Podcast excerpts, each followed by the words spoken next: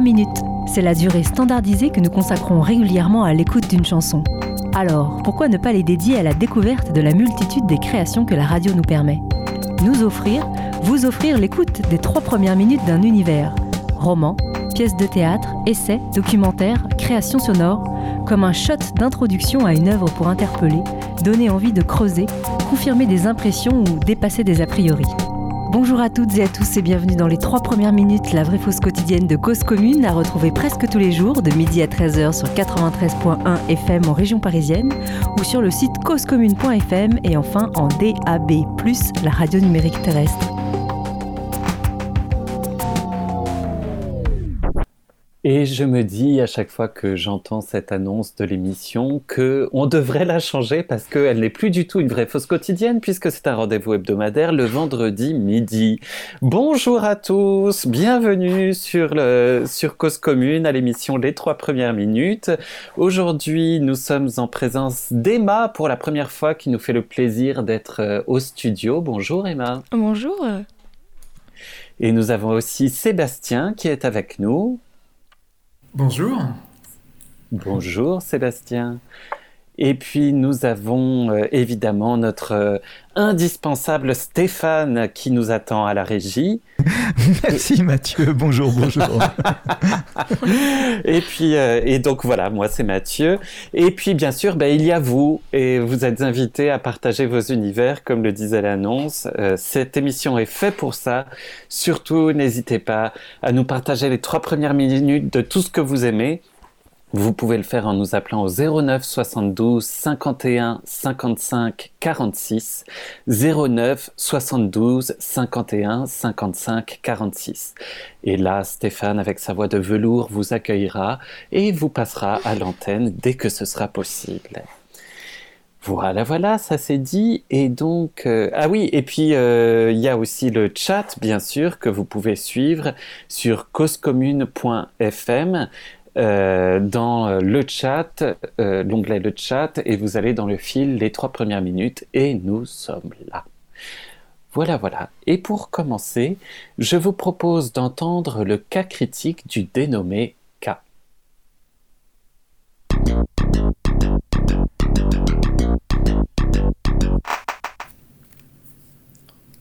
Sitôt réveillé, j'ai la nausée.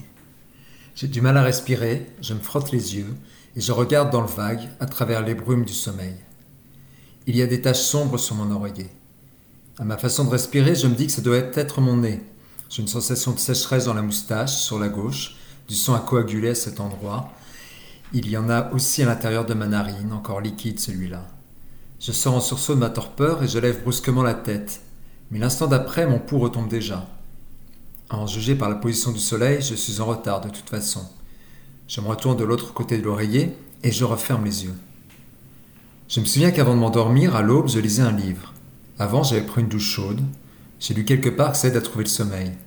Avant ça encore, j'avais mangé, fumé, passé d'une pièce à l'autre, allumé et éteint la lumière. Je m'étais mis au lit, relevé, rassis, sans but. Rien qui ne se distingue de ce que font les gens quand ils n'arrivent pas à dormir. Je n'ai pas choisi le bonjour pour me contenter de deux heures de sommeil, si tant est qu'il y en ait un bon pour ça. Sur la commode, au milieu du foutoir, le réveil qui sonne le rappel de son alarme stridente me fait l'effet d'un clou planté dans le crâne.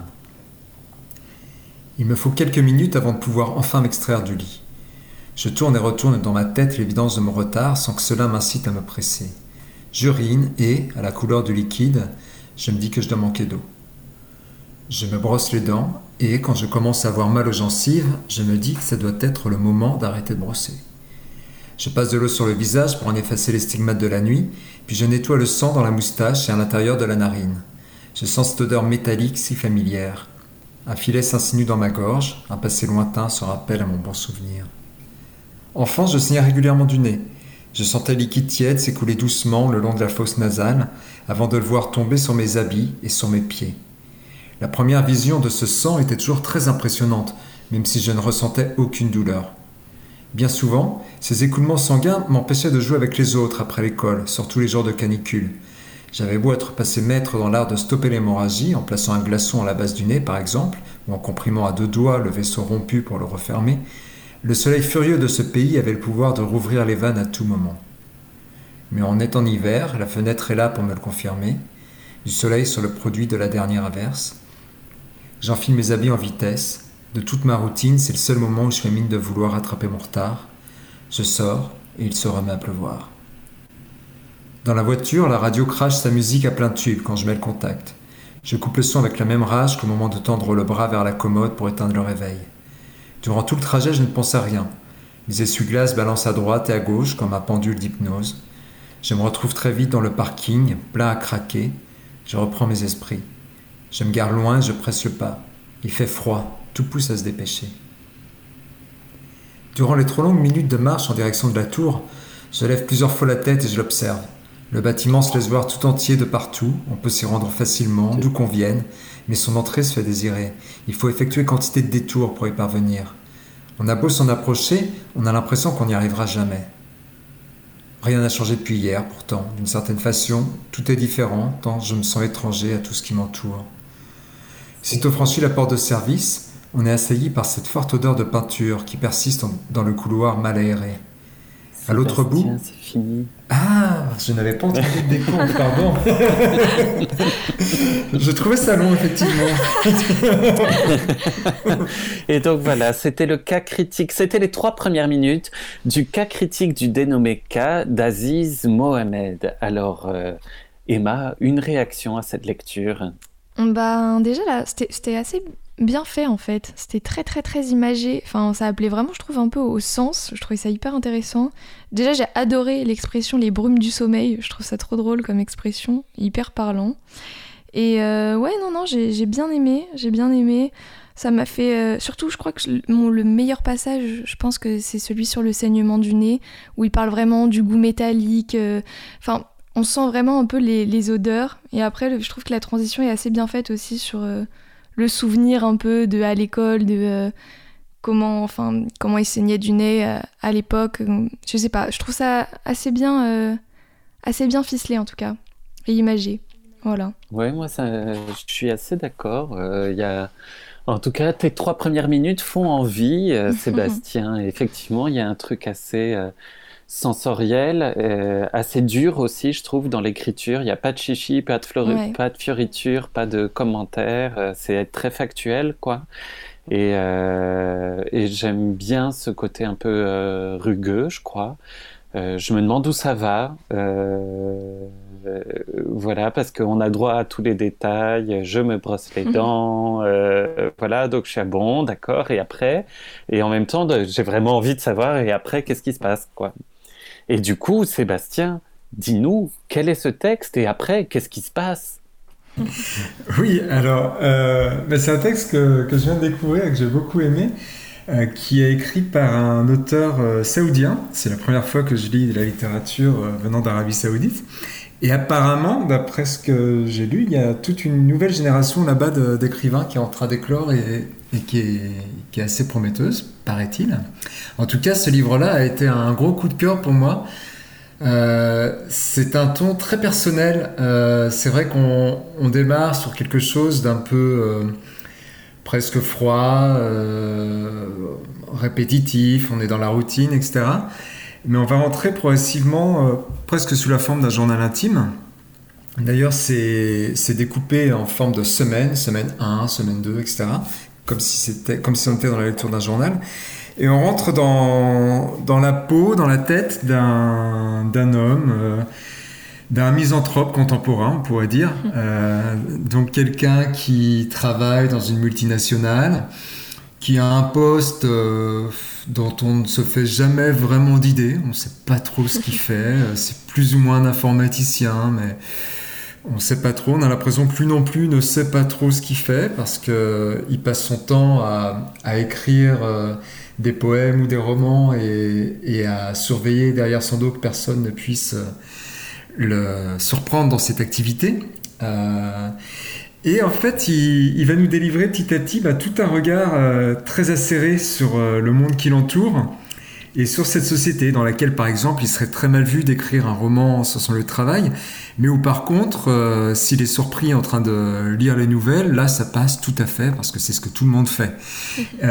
il vit dans une famille dans laquelle on essaye toujours d'agir en fonction du regard des autres, euh, et donc il ressent permanent cette pression sociale d'être comme il faut. Et, lui, c'est quelqu'un qui n'a pas d'amis, qui ne cherche pas à en avoir, euh, et qui ne s'intéresse qu'à la littérature, et à une littérature assez précise. Euh, grosso modo, c'est Dostoïevski, Kafka, et il y en avait un troisième dans le tas, qu'il cite tout le temps, et Tanizaki. Voilà et il aborde la littérature de Murakami. Voilà. Mais, euh, mais voilà, son monde, c'est la lecture, c'est et c'est douce détestation, enfin douce non, mais une âpre détestation de, l'humanité qui lui semble euh, d'un ennui mortel. Et voilà, ce qui va se passer, c'est que cet homme-là, donc dans ce contexte-là, euh, va presque au milieu du roman, il faut attendre un petit moment, euh, se retrouver euh, profondément malade, et ce qui est un peu préfiguré par euh, cette introduction, et en fait se retrouve avec une leucémie dans un état grave, d'où le titre, le cas critique du début. Oh là là, spoiler, spoiler. oui, oui, oui, mais bon, ça vient quand même, ça va être finalement la, la, partie centrale du récit, et il va la décrire avec la, la même distance ironique qui, qui nous offre dans tout le livre. Euh, qui peut être glaçante par endroits parce qu'on euh, a vraiment l'impression de le vivre. Il, a cet art-là, euh, je crois qu'Emma en parlait, hein, on, sent un peu, on, a des sensations qui nous arrivent, et, là ça va être pareil, et du coup c'est une sensation qui n'est pas agréable, celle d'être malade du cancer, quoi, et, il arrive à nous faire sentir d'une manière très précise, et j'avoue que j'ai même failli à un moment arrêter ma lecture parce que c'est c'est difficile, mais en même temps, il y, a, une belle distance et une ironie qui, à laquelle on s'attache, enfin, à laquelle je me suis attaché. Voilà un petit peu pour mhm. résumer cette lecture. Je suis un peu surprise de, du tournant que ça prend sur la maladie. Je pensais pas du tout. Euh, je trouvais que ça, ça, sentait un peu plus la débauche ou un truc de. Je sais pas, de. c'est vrai qu'il y a toujours ce côté de, de, société, mais je pensais vraiment que. Je sais pas, c'est surprenant cette histoire de maladie. Ça, ça m'intrigue encore plus, je crois. Euh, je m'attendais à un truc un peu plus classique de, euh, je sais pas, quelqu'un qui a pas de sens dans la vie et, ça s'arrête là en fait avec. Euh, avec euh, même s'il y a ce saignement de nez, j'aurais plus pensé vraiment à genre une bagarre qui date d'hier ou une chaleur parce qu'il ouvre pas les fenêtres de son appartement. Mais ça m'intrigue d'autant plus, ça me donne vraiment envie de le lire. Mais oui, c'est vrai que ça m'a, moi aussi, ça m'a beaucoup surpris. Hein. ouais.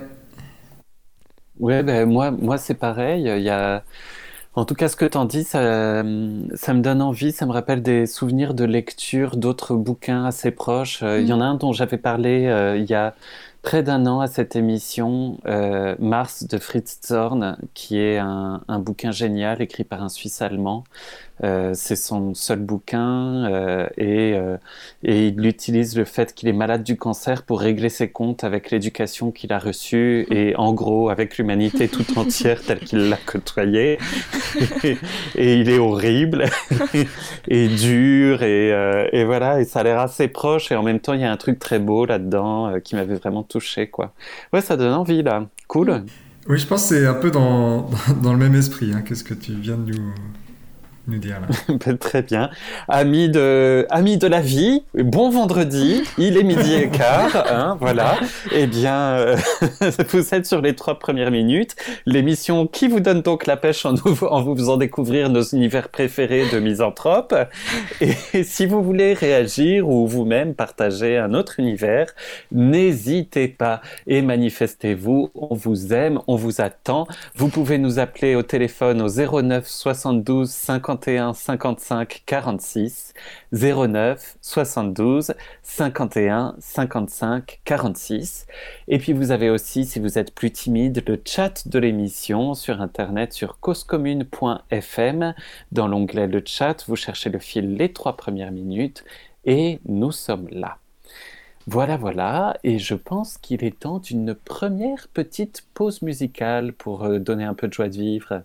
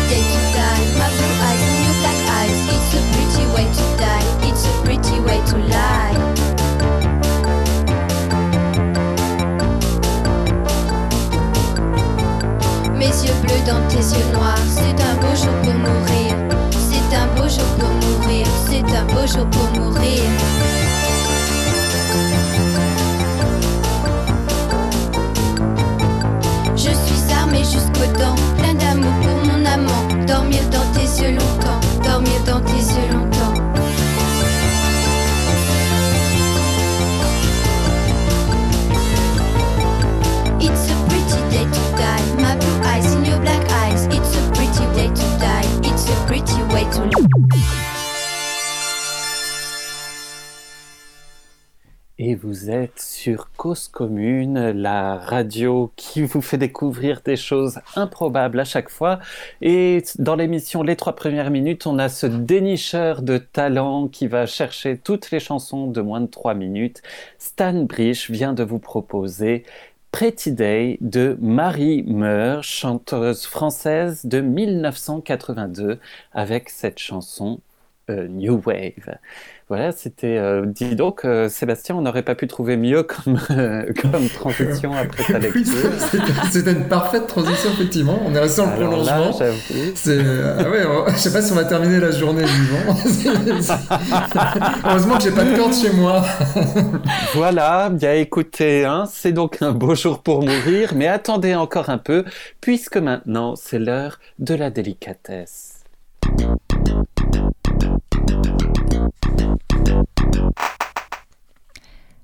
Il lui demanda ce qu'elle voulait boire. Son choix serait déterminant. Il pensa Si elle commande un déca, je me lève et je m'en vais. On n'avait pas le droit de boire un déca à ce genre de rendez-vous. C'est la boisson la moins conviviale qui soit. Un thé, ce n'est guère mieux. À peine rencontré, et déjà s'installe une sorte de cocon un peu mou. On sent qu'on va passer des dimanches après-midi à regarder la télévision, ou pire, chez les beaux-parents. Oui, le thé, c'est incontestablement une ambiance de belle famille. Alors quoi De l'alcool? Non, ce n'est pas bien à cette heure-ci. On pourrait avoir peur d'une femme qui se met à boire comme ça, d'un coup. Même un verre de vin rouge ne passerait pas. François continuait d'attendre qu'elle choisisse ce qu'elle allait boire, et il poursuivait ainsi son analyse liquide de la première impression féminine. Que restait-il maintenant? Le Coca-Cola ou tout autre type de soda? Non, pas possible. Cela ne faisait pas du tout femme. Autant demander une paille aussi tant qu'elle y était. Finalement, il se dit qu'un jus, ça serait bien. Oui, un jus, c'est sympathique. C'est convivial et pas trop agressif. On sent la fille douce et équilibrée. Mais quel jus? Mieux vaut esquiver euh, les grands classiques. Évitons la pomme ou l'orange, trop vu. Il faut être un tout petit peu original, sans, tout trop fou- sans, tout- sans être toutefois excentrique. La papaye ou la goyave, ça fait peur. Non, le mieux, c'est de choisir un entre-deux, comme l'abricot. Voilà, c'est ça. Le jus d'abricot, c'est parfait. Si elle choisit ça, je l'épouse, pensa François. À cet instant précis, Nathalie releva la tête de la carte, comme si elle revenait d'une longue réflexion. La même réflexion que venait de mener l'inconnu en face à elle. Je vais prendre un jus. un jus d'abricot, je crois. Il la regarda comme si elle était une effraction de la réalité. Si elle avait accepté d'aller s'asseoir avec cet inconnu, c'est qu'elle était tombée sous le charme. Immédiatement, elle avait aimé ce mélange de maladresse et d'évidence, une attitude perdue entre Pierre Richard et Marlon Brando. Physiquement, il avait quelque chose qu'elle appréciait chez les hommes, un léger strabisme, très léger et pourtant visible. Oui, c'était étonnant de trouver ce détail chez lui. Et puis, il s'appelait François. Elle avait toujours aimé ce prénom. C'était élégant et calme, comme l'idée qu'elle se faisait des années 50. Il parlait maintenant avec de plus en plus d'aisance. Il n'y avait aucun blanc entre eux. Pas de gêne, pas de tension. En dix minutes, la scène initiale de l'abordage dans la rue était oubliée. Ils avaient l'impression de s'être déjà rencontrés, de se voir parce qu'ils avaient rendez-vous. C'était d'une simplicité déconcertante. D'une simplicité qui déconcertait tous les autres rendez-vous d'avant, quand il fallait parler, essayer d'être drôle, faire des efforts pour paraître quelqu'un de bien. Leur évidence devenait presque risible. Nathalie regardait ce garçon qui n'était plus un inconnu, dont les particules de l'anonymat s'effaçaient progressivement sous ses yeux. Et voilà. Et voilà, c'était les trois premières minutes de la délicatesse de David Fuenquinos. Alors, euh, eh bien, Sébastien, une réaction? Oui, euh, ben, euh, pendant toute la première partie de ces trois premières minutes, j'ai eu l'impression d'avoir déjà lu ça plein de fois, en fait. Euh, mm. D'être euh, face à quelque chose d'assez connu, aussi bien dans la formulation que dans ces jeux autour de, des attentes sociales et mm-hmm. comment on les intériorise, tout ça. mais j'ai été surpris au milieu quand tout d'un coup je me suis rendu compte qu'en fait on était plus dans les attentes de, de quel... Enfin, c'est-à-dire que d'habitude, euh, quand on lit ça, on, est dans la tête de quelqu'un qui, qui est dans qui réfléchit aux attentes qu'on a vis-à-vis euh, de soi. Or là, je me suis rendu compte tout d'un coup qu'on était à l'inverse, c'est que quelqu'un attend d'une autre personne euh, qu'elle rentre dans ses, bah, dans ses attentes. Et là, du coup, ça m'a, ça m'a surpris parce que voilà, c'était un peu à l'envers par rapport à, à ce qu'on lit souvent. Et du coup, euh, voilà, ensuite, euh, j'ai été aussi surpris du fait que ce soit une rencontre euh, dans la rue qui précède ce moment. Je ne m'attendais pas à ça non plus. Et du coup, voilà, je me suis dit que peut-être, alors que dans, les, dans la première minute, je me disais, oh, ça ne me donne pas envie, je me suis dit, bah, ça vaut peut-être le coup quand même de, de se plonger un petit peu plus dedans et de voir où ça nous emmène, parce que finalement, même si j'avais l'impression euh, de savoir d'emblée où ça allait, je me suis dit que peut-être finalement pas tant que ça. Ouais, moi c'est un truc assez proche. Euh, au début, il y avait un, côté très, par ce côté euh, euh, beaucoup axé sur le regard de l'autre, les prises de chou intérieures sur des choses du quotidien assez banales, voilà, le choix d'un jus, enfin voilà. J'avais l'impression d'être en train de lire le journal de Bridget Jones ou un truc du style. Euh, et j'étais ouais, bon, d'accord, je m'ennuie un peu. Moi, quand, enfin, c'est le genre de littérature qui m'ennuie. Et euh, et puis euh, il y a ensuite le moment où où ça, effectivement, il y a un premier retournement et puis tout à coup un, un enjeu amoureux hyper fort et tout qui vient appuyer sur une espèce de bovarisme que je peux avoir en moi, euh, voilà, et où en même temps dont je me méfie complètement parce que ça va pile dans le sens du mélo à la Bridget Jones, mhm. euh, voilà. Et, euh, et, du coup, je me demande d'où ça va, alors que j'adore le titre, La délicatesse, et pour l'instant, je vois pas du tout le rapport. Alors, Emma, je me retourne vers toi. Quel est ce livre et pourquoi ce titre? Alors, je vais déjà commencer par peut-être pourquoi je l'ai choisi. Euh, parce que c'est vrai que c'est un extrait connu d'un livre connu. Je crois que même il a eu un prix Goncourt euh, en, 2000. Euh, je me souviens un peu trop de la date. Et en fait, je l'ai choisi parce que il y a, enfin il y a quelques mois, j'ai parlé avec une camarade de classe de littérature et donc on parle un peu de, de, bah, de, livres, etc. Et puis elle, elle, elle me dit qu'on parle de Fuenquinos, notamment de ce livre, et puis aussi de Françoise Sagan, qui est une de, de mes auteurs préférés. Et elle me dit que c'est trop simple, pas intéressant, avec un air qui est un peu méprisant. Et euh, que elle, ce qu'elle kiffe, c'est Kundera et que c'est beaucoup plus profond. Et en fait, ça m'a, ça m'a gavé parce que j'ai pas l'habitude qu'on me prenne de haut, notamment, euh, surtout euh, avec une nana qui a mon âge. Donc ça m'a, ça m'a gavé. Et en fait, j'ai trouvé qu'elle était hyper snob. Et ce qui m'a d'autant plus surprise, c'est qu'après, j'ai regardé un peu les critiques littéraires, justement. Euh, sur Fuenquinos et c'est un peu similaire en fait. Les, les, grands pontes de la critique littéraire, genre Le Monde des livres, disent un peu la même chose, que c'est Enfin, c'est très clivé en tout cas. Ils disent que c'est inutile, que le lecteur vient vérifier que tout est conforme à la réalité, que, que le réel est vrai. C'est une citation. Télérama, bon après ça, m'étonne moins, mais euh, qualifie le, bouquin d'une aimable superficialité. Et en fait, euh, moi je me suis rendu compte que ben, je trouvais ça un peu dur en fait, parce que euh, moi j'aime bien la simplicité parfois dans, les livres. En fait, j'aime pas forcément lire un, bouquin qui va me torturer l'esprit ou des phrases hyper compliquées, hyper tortueuses et euh, que je comprends pas forcément. Et en fait, je trouve que bah, de temps en temps, faut euh, apprécier aussi la, simplicité. Et je trouve que ce livre, il est assez euh, bah, justement délicat dans l'écriture, il est assez poétique, assez réconfortant. franchement, moi, je le vois un peu comme une espèce de grosse couverture qu'on se qu'on se met sur soi euh, en rentrant du taf un jour où il a plu et on a justement un thé voilà avec.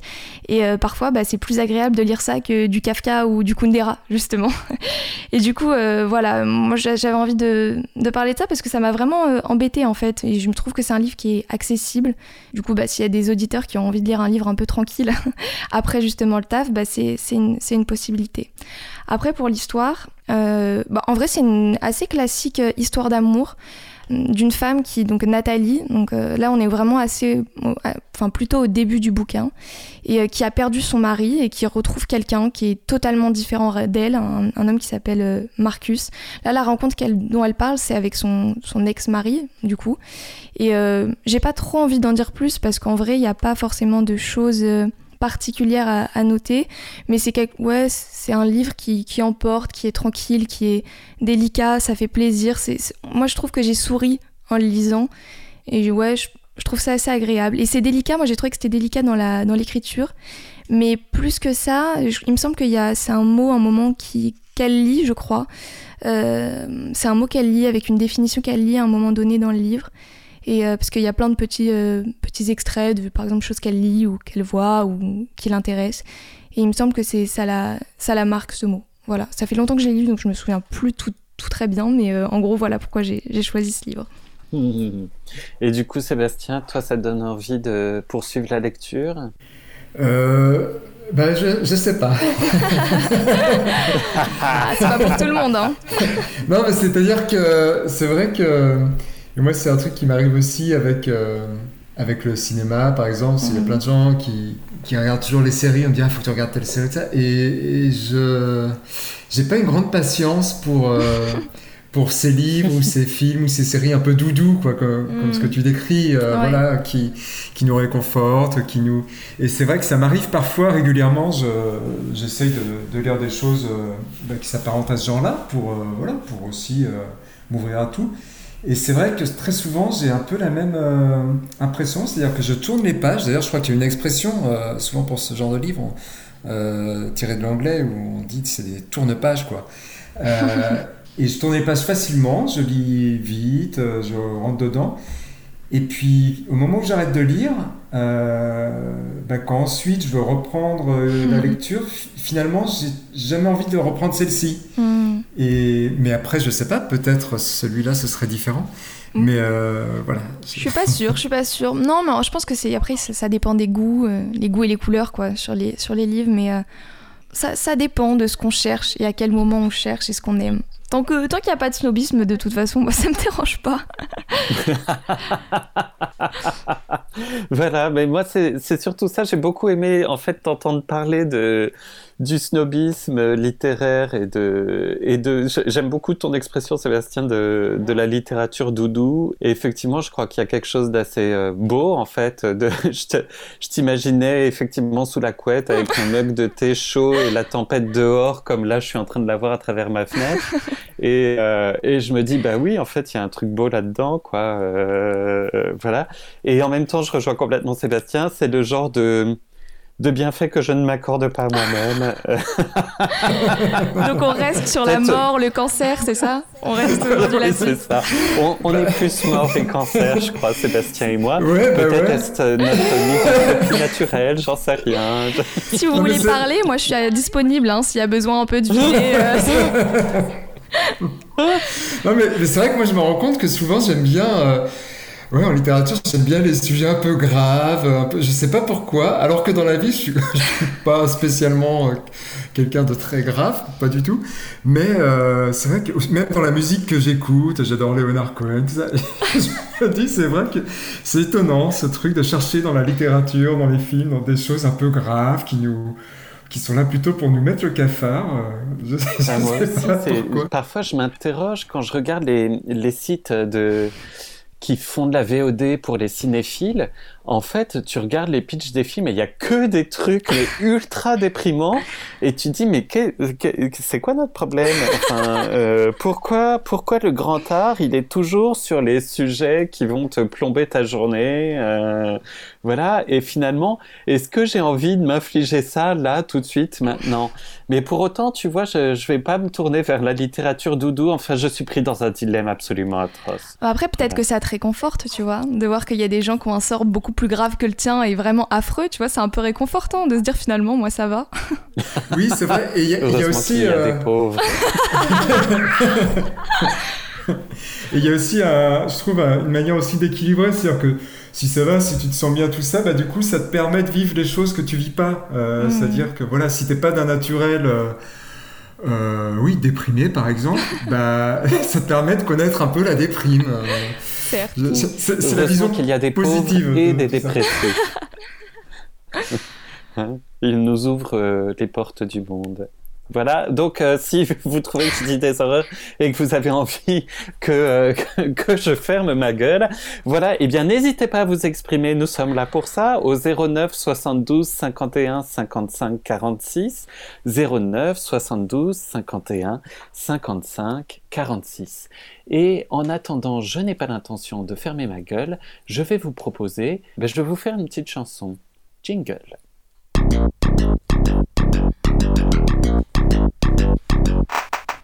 Plus près, pas d'hésitation. Donne-moi tout ce que tu as. Ça fait si longtemps, je peux pas expliquer. On s'y est pris si mal, même là, si mal. Mm, mm,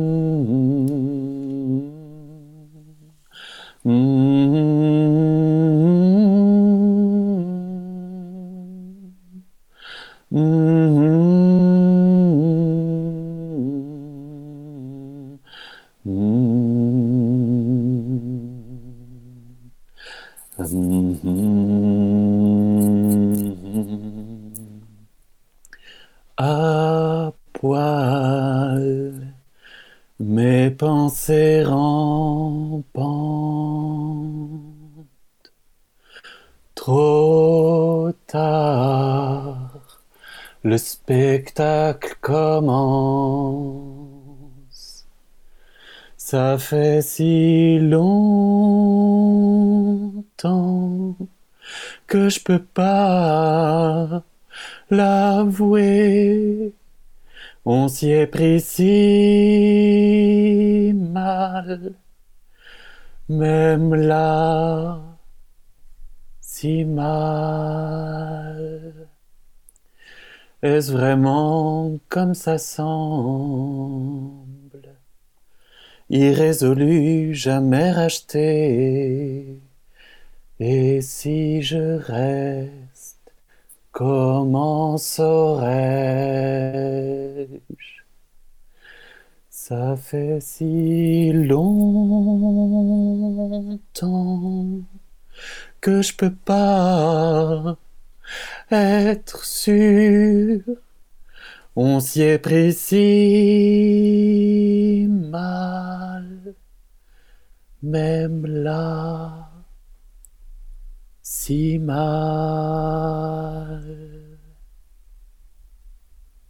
Et voilà, c'était les trois premières minutes de Humming en version française, donc chantonnant, de, vous aurez sans doute reconnu, le groupe Portiched, voilà, dont je me suis fait le plaisir de vous faire une petite version française, parce que j'adore cette chanson. Bon ben, euh, Emma, Sébastien, une réaction? Avant qu'on passe à la suite. Moi j'ai beaucoup aimé, c'était très beau. Tu nous as fait retourner vers la gravité que nous avions au début de l'émission.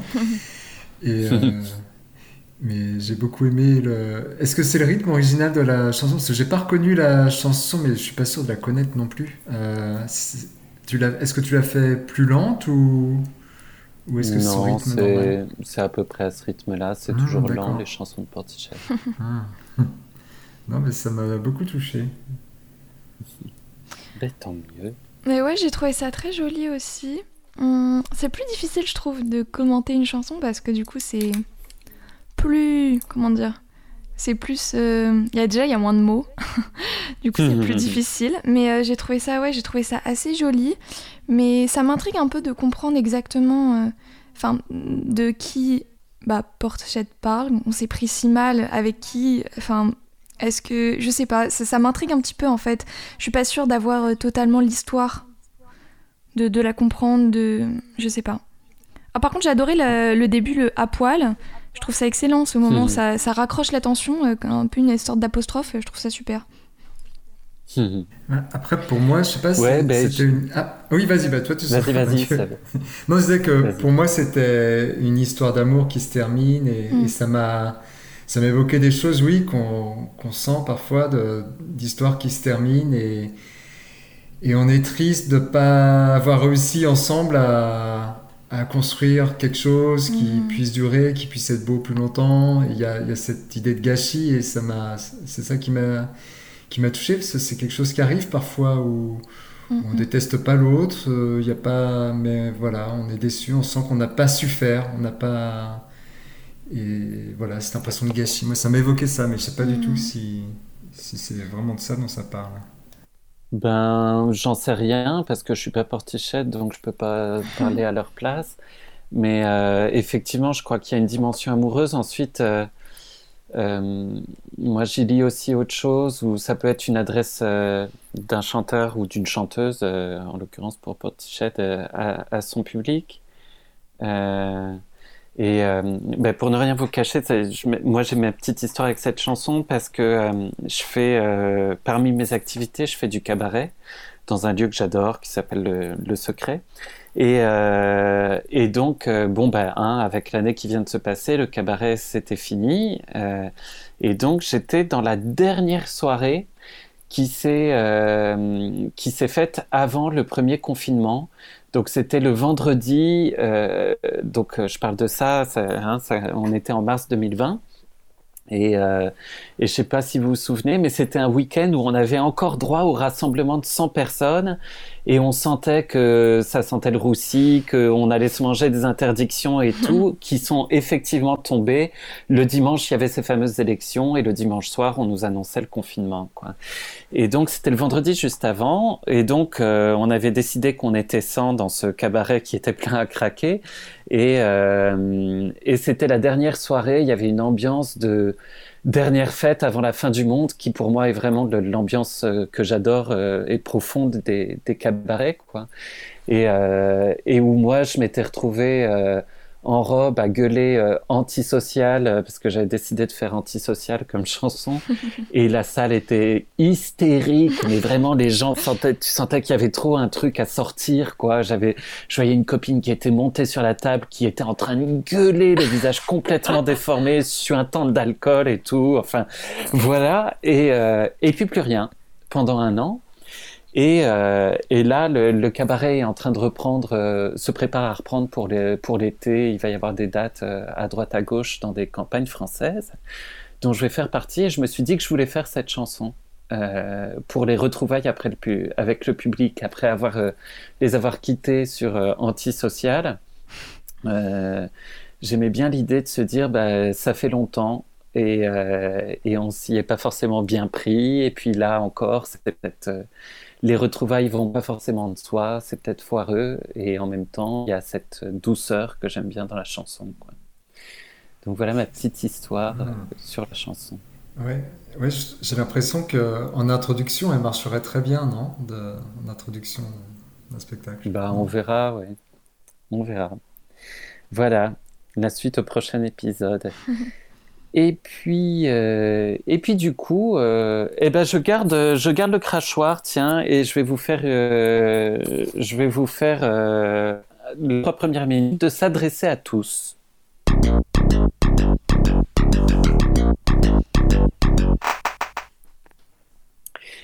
Pendant la Révolution, les spectacles de la comédie française étaient proposés au fur et à mesure des événements, en constante interaction avec l'actualité politique.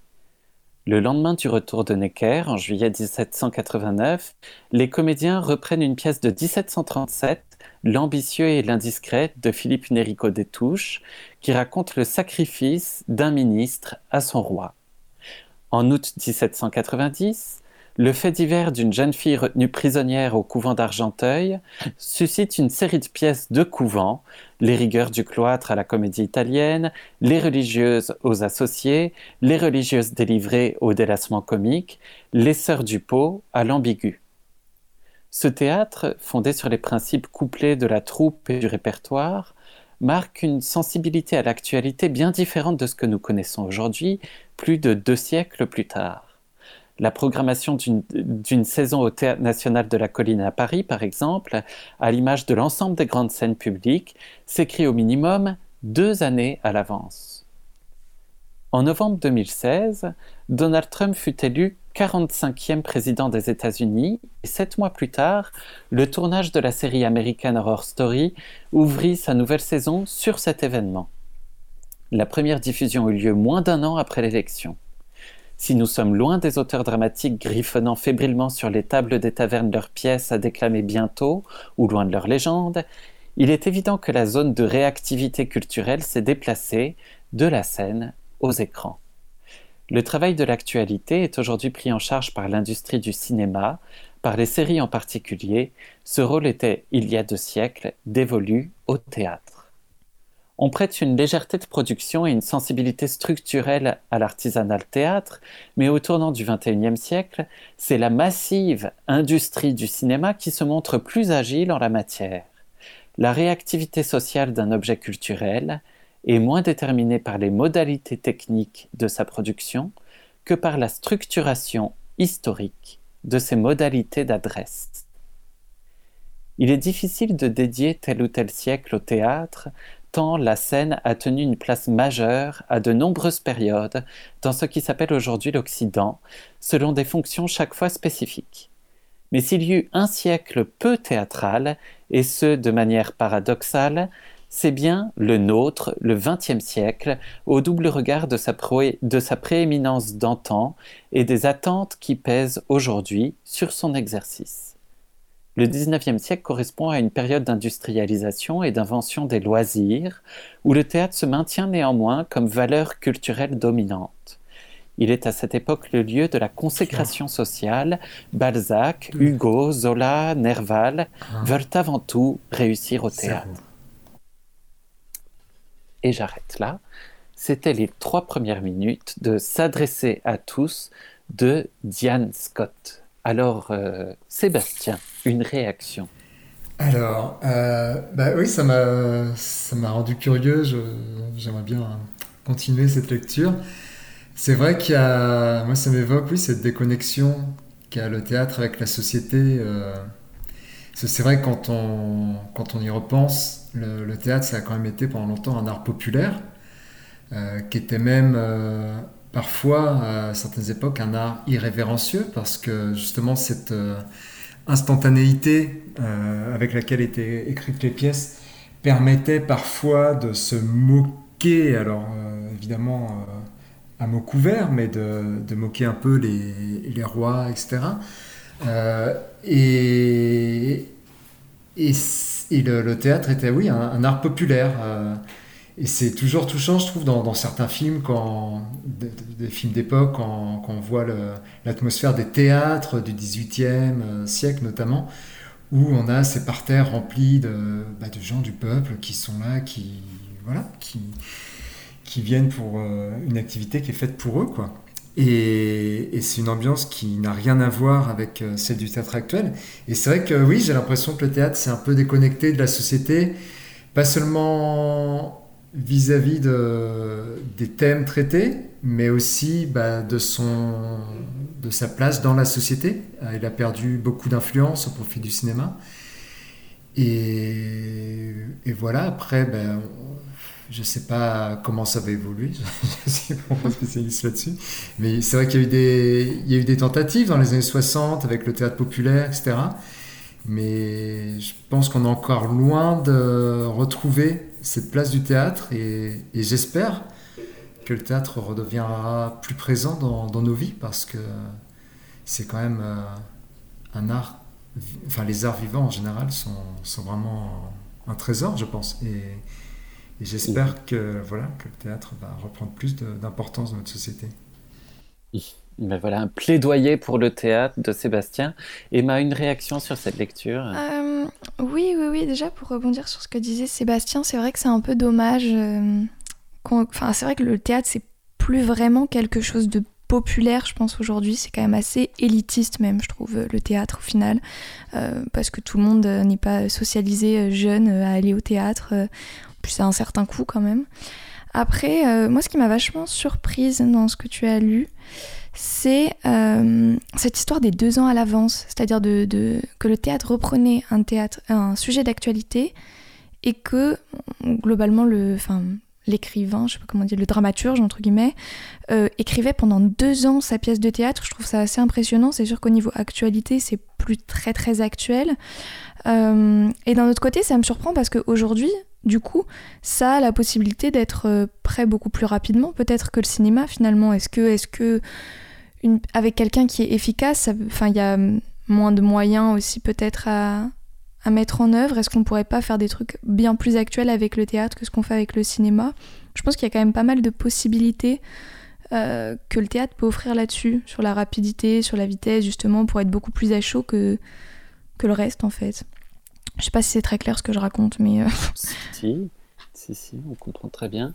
Et tu es dans le thème, figure-toi, parce que donc euh, c'est un extrait d'un livre de Diane Scott. Alors Diane Scott, c'est une critique euh, française euh, dont j'aime beaucoup le travail, qui est rédactrice en chef de la revue Incise, et puis qui, dont j'ai lu certains articles à cette émission et puis, et puis qui vient de publier un, un bouquin qui est issu d'une thèse qu'elle a faite et donc le bouquin s'appelle S'adresser à toutes. Le sous-titre c'est Théâtre et industrie culturelle, et dans lequel elle s'attarde sur quelques notions extrêmement euh, répandues pour parler du théâtre. Donc là, je vous lis la table des matières. Il y a les quatre notions dont elle, dont, dont elle parle politique, peuple, populaire et public. Et, euh, et, donc voilà, tu viens de toutes les nommer, en gros, euh, Emma, donc euh, tu es vraiment dans, dans son thème. Et l'approche de, de, Diane Scott est d'essayer de, de retracer, une, euh, de, réinterroger ces concepts dans une perspective historique, de leur redonner une histoire, de voir comment ces concepts ont été utilisés ou pas, transformés ou pas au fil du temps. Euh, et, euh, et d'arrêter d'être dans un présent absolu pour analyser les choses comme ça peut se faire parfois dans les critiques de, théâtre. Euh, et, du coup, elle, utilise tout ça pour essayer d'analyser les impasses du théâtre politique actuel, où, parce que dans le théâtre aujourd'hui, il y a beaucoup d'injonctions pour parler de la politique comme si le théâtre mm. devait faire tout ce que la politique et les politiques ne font pas eux-mêmes, euh, mm. comme travailler à euh, une diversité, une mixité de la population, euh, travailler à l'accessibilité de la culture, etc. Et et elle essaye de, de montrer où est-ce qu'il y a des points de blocage, où est-ce qu'il y a des vrais débats qui ne sont pas forcément euh, justement mis en débat et où est-ce qu'il y a des faux débats qui permettent de se détourner des vrais sujets. Et je vous recommande, si le sujet du théâtre vous intéresse, cette lecture parce que j'adore la tournure d'esprit ultra indépendante de, de Diane Scott. Mais du coup, j'ai peut-être une question à vous poser. Est-ce que vous, vous allez au théâtre maintenant que ça réouvre? Bah. Et est-ce que vous y alliez avant? Moi, non, j'avoue. Après, euh, j'ai- mes parents vont pas tellement au théâtre que ça. Euh, pourtant, théoriquement, ils, en auraient les, les moyens. Mais du coup, non, j'y suis pas beaucoup allée. J'ai fait quelques comédies musicales et tout, mais c'est quelque chose qui m'a beaucoup manqué. J'avais euh, un ex qui travaillait dans, dans le théâtre et qui m'a un peu fait découvrir.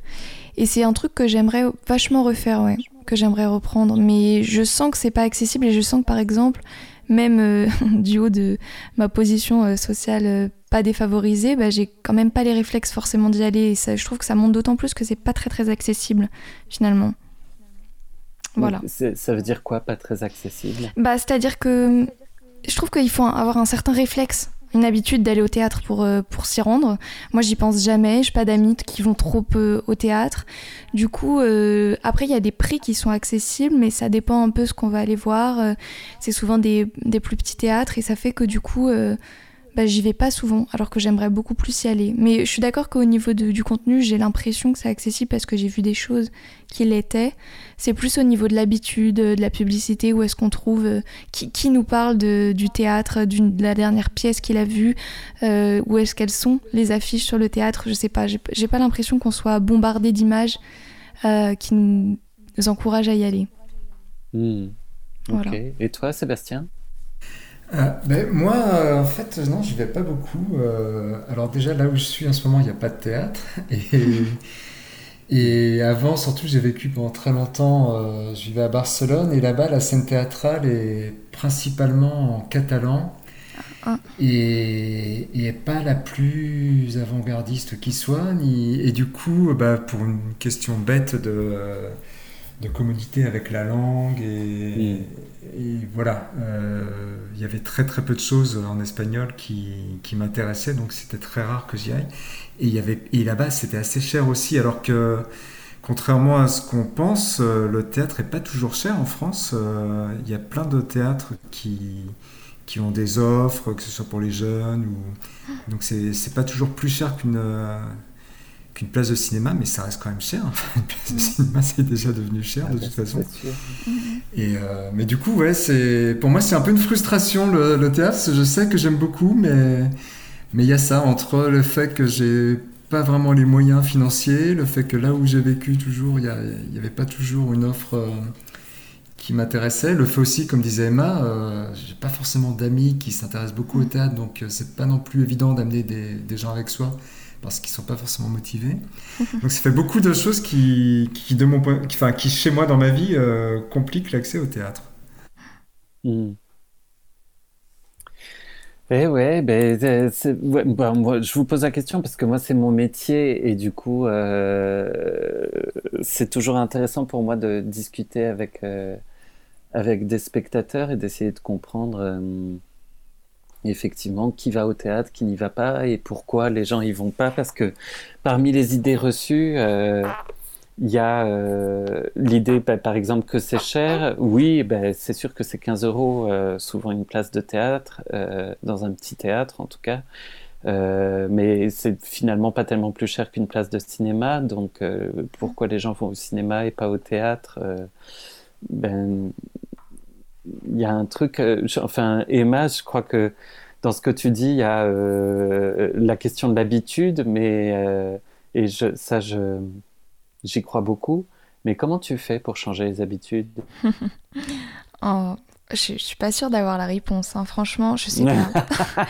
Là, je ne peux pas régler tous les problèmes aujourd'hui en une émission, c'est la première, donc bah, Fais un effort, je sais pas quoi. Non, je sais pas, c'est difficile de changer l'habitude. Moi, je pense que c'est très lié aux, aux images, en vrai. Enfin, je veux dire, plus on voit des gens y aller, plus on... Mais c'est compliqué parce que... en, vrai, c'est horrible à dire, mais je pense que ça marche vachement avec de la pub en fait. Mais bon, ça me déprime de dire ça, mais euh, je, pense que c'est le cas. tu veux dire que si, euh, si je veux attirer des gens à mon spectacle dans des petites salles de 80 personnes, il faut que je passe à la télé, c'est ça? Exactement, je pense que c'est ça, oui. Ben, oui, alors donc ça va pas le faire. Hein. Non, ouais, partager des trucs sur les réseaux sociaux, je ne sais pas. mais, mais après, je pense que l'aspect économique a quand même une grande importance. Hein. Moi, je sais que dans mon cas euh, particulier, euh, c'est ça, parce que même si effectivement ça peut paraître pas trop cher par rapport à d'autres sorties. Enfin, il y a des dans certaines situations, on n'a pas les moyens de faire faire de beaucoup de sorties, quoi. Mm. Et c'est que le cinéma, il existe des cartes, par exemple, donc on peut, en payant 18 euros par mois, on peut aller au cinéma autant autant de fois qu'on veut dans le mois.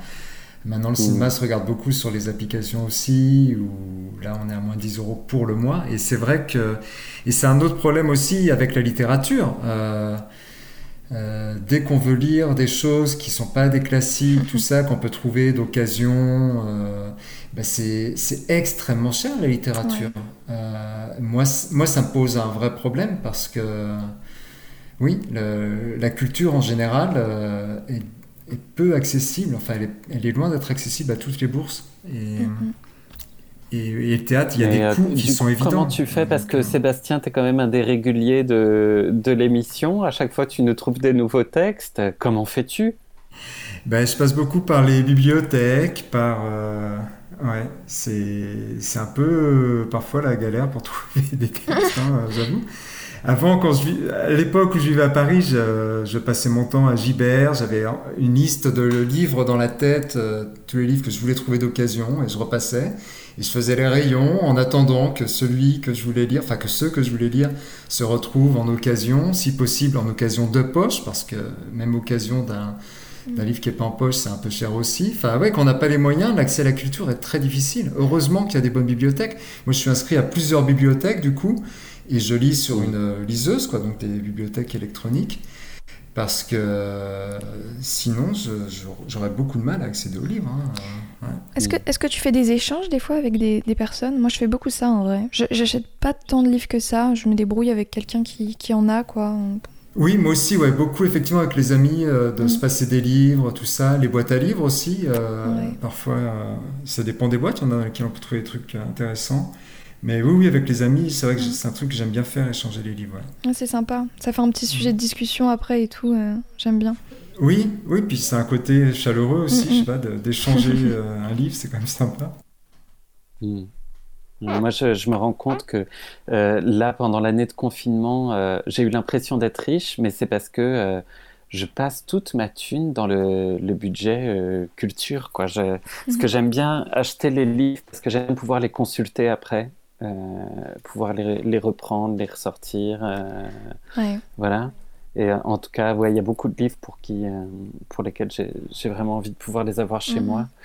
Et, mais du coup, je claque une thune d'enfer dans les bouquins, dans les sorties au théâtre et, ailleurs. Et c'est un de mes mhm. premiers budgets, en fait. Mm. Bon ben voilà, chers, euh, chers auditeurs, si vous aussi euh, vous avez des problèmes d'argent pour accéder à la culture, poussez votre coup de gueule et rappelez-nous vendredi prochain, on sera là de midi à 13h. Euh, pour écouter et, vous faire découvrir les trois premières minutes de plein de nouveaux univers et vous emmener vers de nouvelles aventures. Et on espère que vous aussi, vous allez nous en faire découvrir, car ça fait bien longtemps, chers auditeurs, qu'on ne vous a pas entendu dans cette émission et vous vous faites rares et timides et on se sent seul, c'est terrible. Appelez-nous on vous aime. Voilà, c'est la fin de cette émission. Vous avez entendu euh, Sébastien qui vous a lu le cas critique du dénommé cas d'Aziz Mohamed. Emma vous a lu La délicatesse de David Fuenquinos. Moi, je vous ai lu S'adresser à tous de Diane Scott et puis je vous ai chanté une version française de Humming de Portiched. Et sur ce, on vous souhaite un bon appétit et à très vite sur Cause Commune.